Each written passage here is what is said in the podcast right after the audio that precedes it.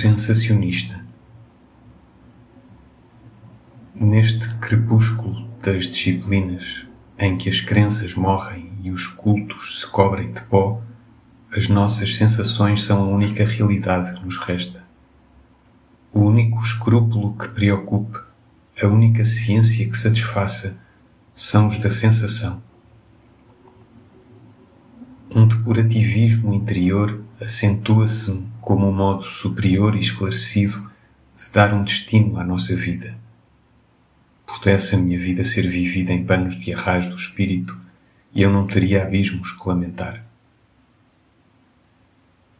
Pertenço a uma geração, ou antes a uma parte de geração, que perdeu todo o respeito pelo passado e toda a crença ou esperança no futuro Vivemos por isso do presente com a gana e a fome de quem não tem outra casa.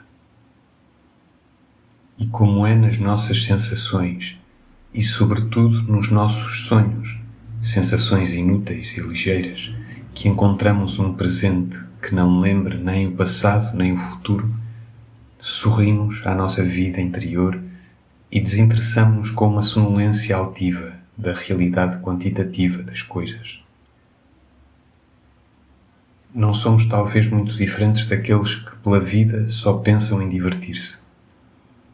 Mas o sol da nossa preocupação egoísta está no ocaso e é em cores de crepúsculo e contradição que o nosso hedonismo se arrefece. Convalescemos. Em geral somos criaturas que não aprendemos nenhuma arte ou ofício, nem sequer o de gozar a vida.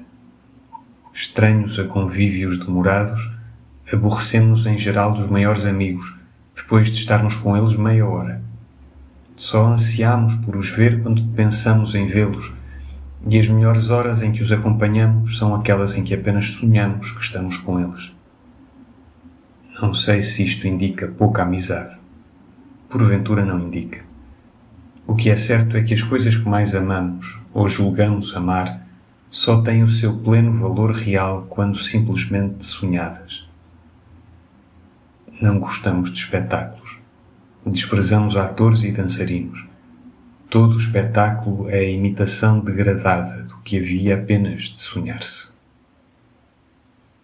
Indiferentes, não de origem, mas por uma educação dos sentimentos que várias experiências dolorosas em geral nos obrigam a fazer, à opinião dos outros, sempre corteses para com eles e gostando deles mesmo, através de uma indiferença interessada, porque toda a gente é interessante e convertível em sonho em outras pessoas, passamos sem habilidade para amar, antecansam-nos aquelas palavras que seria preciso dizer para se tornar amado. De resto, qual de nós quer ser amado? O On le fatigué en l'aimant de René não é o nosso rótulo justo. A própria ideia de sermos amados nos fatiga, nos fatiga até ao alarme. A minha vida é uma febre perpétua, uma sede sempre renovada. A vida real apoquenta-me como um dia de calor. Há uma certa baixeza no modo como apoquenta.